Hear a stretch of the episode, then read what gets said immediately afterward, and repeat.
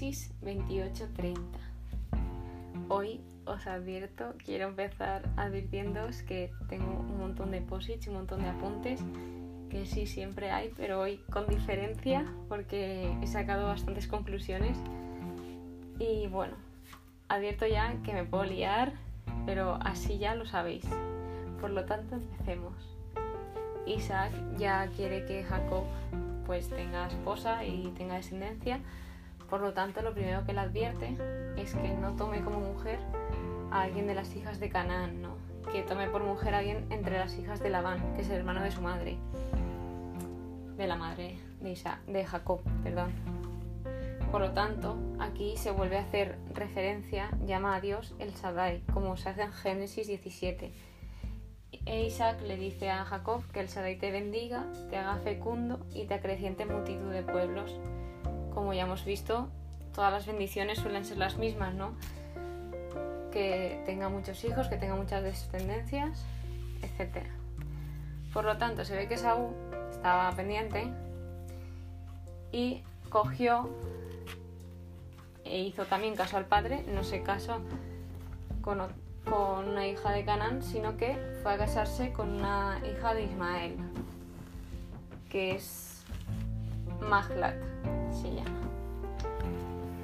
De modo que seguimos con el capítulo y aquí viene cuando Jacob tiene un sueño, está de camino a donde está Labán y toda la familia de la madre, pero él coge una piedra porque está cansado, se pone a dormir y empieza a soñar, ¿no?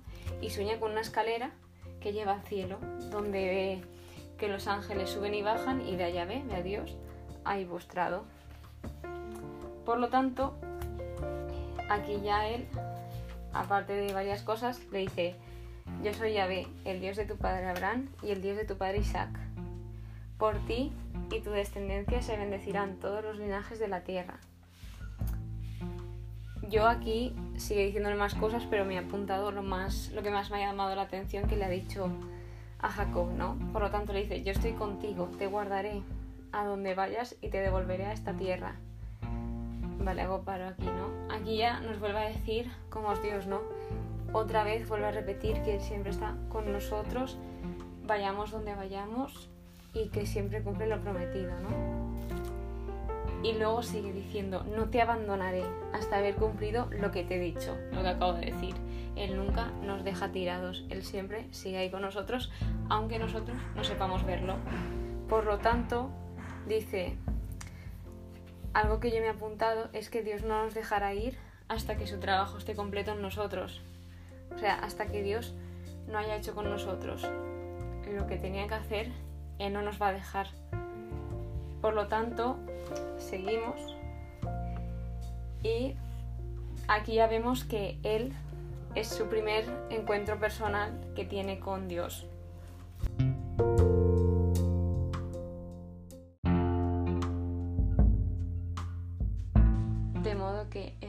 Personal cambia su vida porque aquí ya él experimenta algo muy fuerte, ¿no? De modo que si seguimos, él dice, se da cuenta, ¿no? Jacob dice, esta llave en este lugar y yo no lo sabía. Esto es la casa de Dios y la puerta del cielo. Bueno, esto me lo he apuntado porque luego le llama al, sitio donde está Betel, ¿no? Que primeramente se llamaba Luz. Y esta frase me la he apuntado porque es muy interesante, ¿no? Realmente Dios siempre está con nosotros y o no nos damos cuenta o no nos queremos dar cuenta, pero no nos damos cuenta de eso, ¿no? de que Él siempre está aquí constantemente y nunca nos deja, ¿no? De hecho, Él dice aquí, Dios está más cerca que nunca de, Jacob. Creo que es la experiencia más cercana que tiene él a Dios. Por lo tanto, Jacob aquí hace un voto. Pero sí que es verdad que el voto que hace Jacob aquí está centrado en el hombre, ¿no? Si me das esto, si me provees esto, que todo eran cosas materiales en general, pero Dios todo lo que le ofrece es todo espiritual, que también ofrece frutos materiales y todo eso, pero aquí él como que se va centrando más en lo material, ¿no? Jacob. Y si seguimos, ya por fin llega Jacob a casa de Labán, ¿no? Y ve pues allí a diferentes pastores y tal.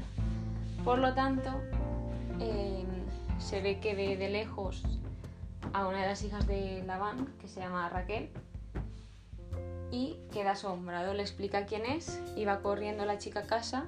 Bueno, antes de eso, como que le da un beso y se pone a llorar y ella, cuando ya sabe quién es el chico, pues se va corriendo a su casa a anunciar quién ha venido.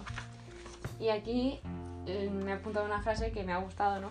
Que le hace la a Jacob, ¿no? Que es tú eres hueso mío y carne mía. Así pues, luego como que explica que Labán tiene dos hijas que se llama Lía y Raquel, aunque no sé si es por otra traducción o algo, pero en otros sitios le llama Lea. Entonces, yo lo voy a decir como lo pone en la Biblia que estoy viendo yo. Por lo tanto, Lía pone que tiene ojos tiernos y Raquel bella presencia y buen ver. ¿no? Y desde un primer momento sabemos que Jacob está enamorado de Raquel y lo pone literalmente no sé cuántas veces en los capítulos que os voy a decir hoy, si no lo pone después, porque no lo sé los que vienen mañana. Y por lo tanto, como que le pide a su padre la mano, pero le dice que tiene que servir siete años, ¿no? O se le ofrece Jacob. Tipo, ¿qué es lo que me vas a pagar o cómo vas a pagar esto? Y dice, te serviré siete años, ¿no? Que de hecho pone que se le pasaron volando de lo tanto que él amaba, ¿no? O sea, para él no fueron nada. Y aquí una anotación que he hecho, ¿no? Que ella aquí nos está dando a entender, ¿no? Lo que es el verdadero amor, ¿no? El verdadero amor espera. Aunque creo que lo del verdadero amor ya lo veremos más tarde.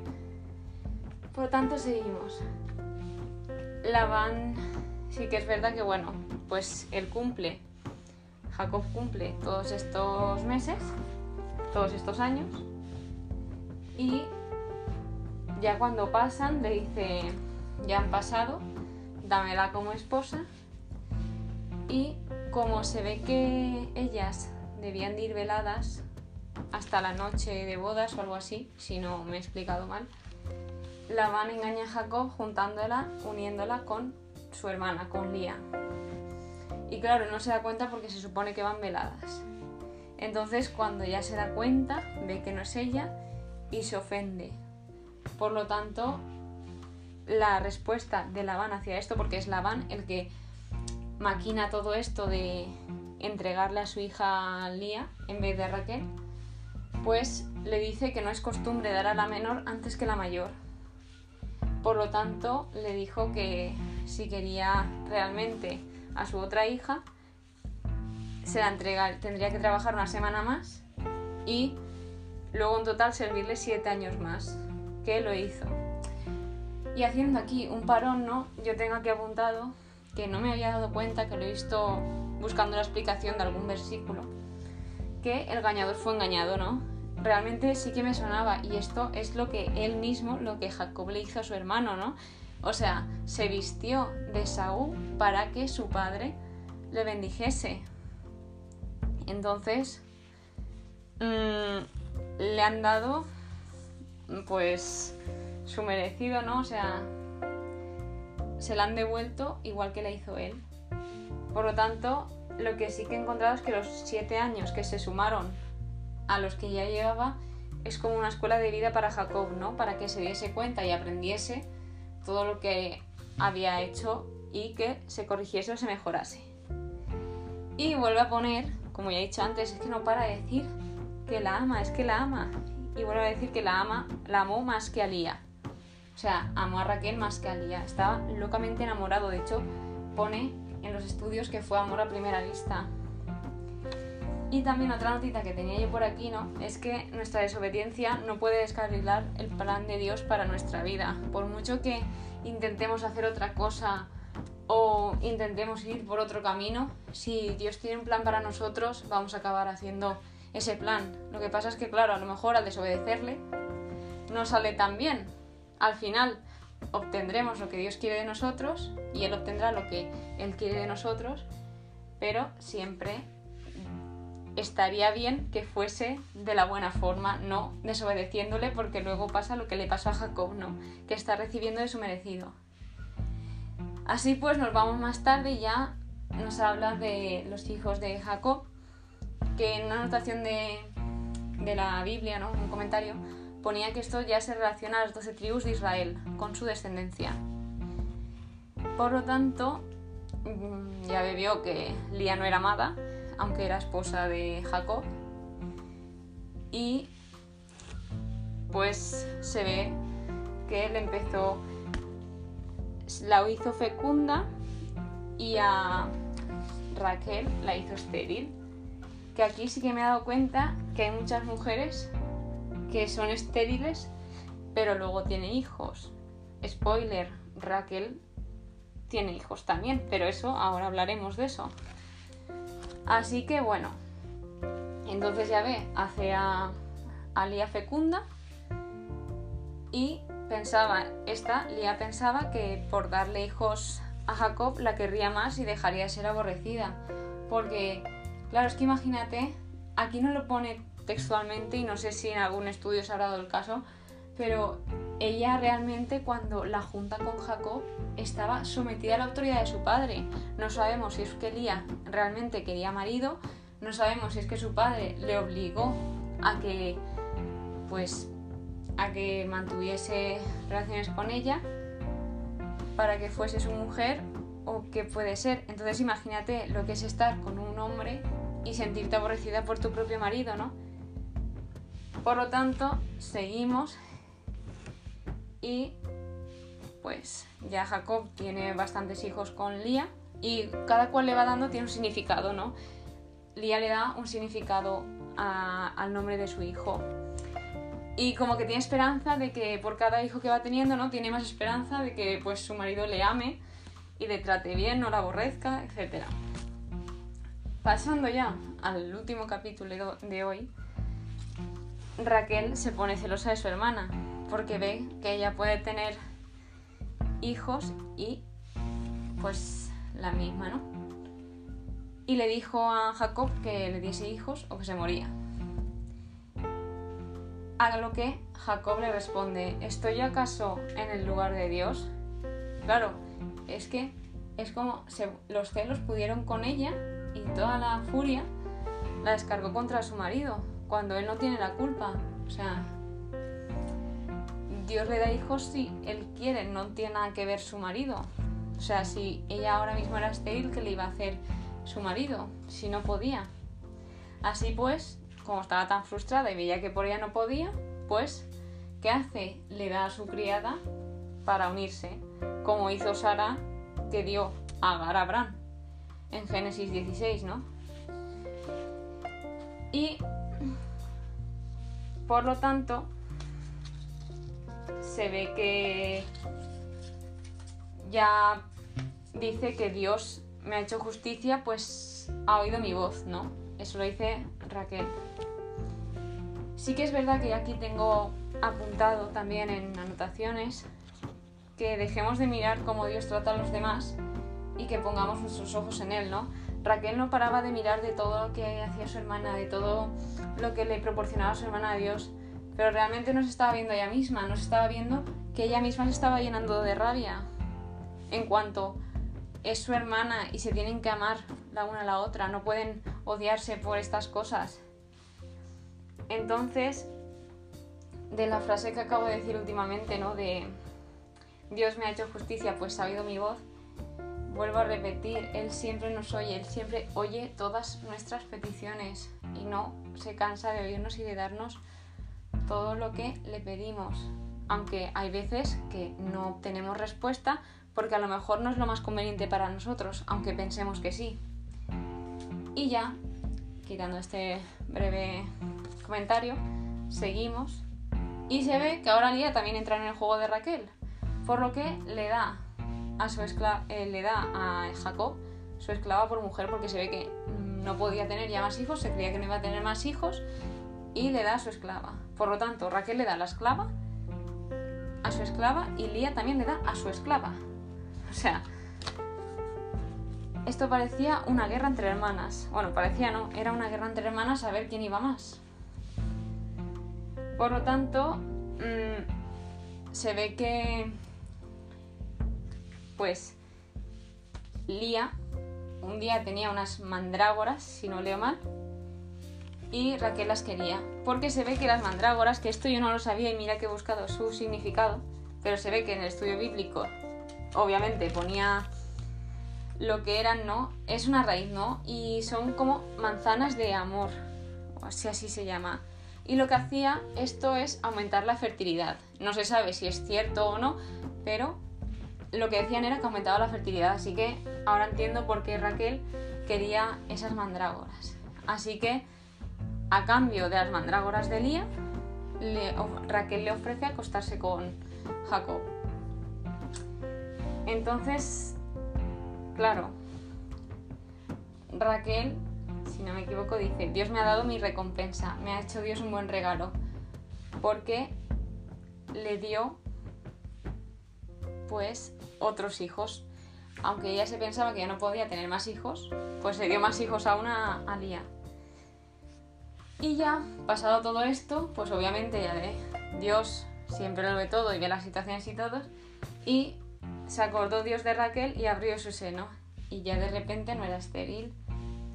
Por lo tanto, aquí dice, Raquel ya dice, ha quitado Dios mi afrenta, ¿no?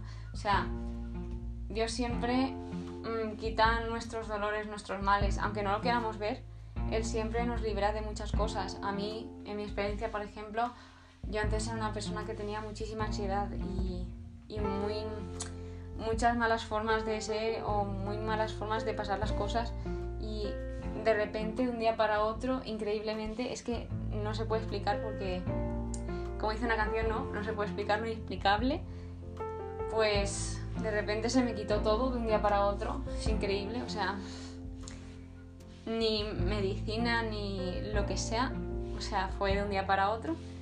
Y pues esta frase me he sentido muy identificada, ¿no? Y ya yéndonos a la última parte de hoy, no habla de la prosperidad de Jacob, donde habla que Labán estaba bajo el maleficio, pero Yahvé le bendijo gracias a Jacob. Y Jacob apacentó el rebaño de Labán. Las crías débiles se las daba Labán y las vigorosas a Jacob. Y aquí, claro, realmente sí que es verdad, porque claro, yo aún no lo había pillado, pero obviamente pecó porque le dio a una hija sin Jacob saberlo. pues eso, le dio su hija a Jacob, la otra hija, la que no se esperaba Jacob. Y claro, y yo creo que también habla de otra, que también tenían pecado por otras cosas, ¿no? Entonces, los principios de, la, de Jacob para la prosperidad era no hacer que la riqueza sea tu meta, no tengas miedo de trabajar por los demás, Trabaja duro dedicándote al éxito de tu empleador y confía en Dios. Que la verdad es que me han parecido increíbles y súper motivadores, la verdad. Porque yo creo que si todos siguiésemos esto, nos iría muchísimo mejor. Porque al final, si somos unos avariciosos, si solo nos centramos en la riqueza y en nuestro propio beneficio, al final no vivimos. Y es eso, ¿no? Igual que Raquel no paraba de mirar a, a su hermana Sara, pues al final ella misma se estaba amargando. Y es lo que no debemos hacer, ¿no? O sea, tenemos que hacer todo lo contrario, alegrarnos por el éxito de los demás. Y más aún si son nuestra familia. Así que nada, ves, os he dicho que hoy era larguillo, porque tenía un montón de cosas que comentar, pero yo creo que he aprendido un montón hoy y me ha enseñado un montón de cosas. Así que mañana más. Adiós.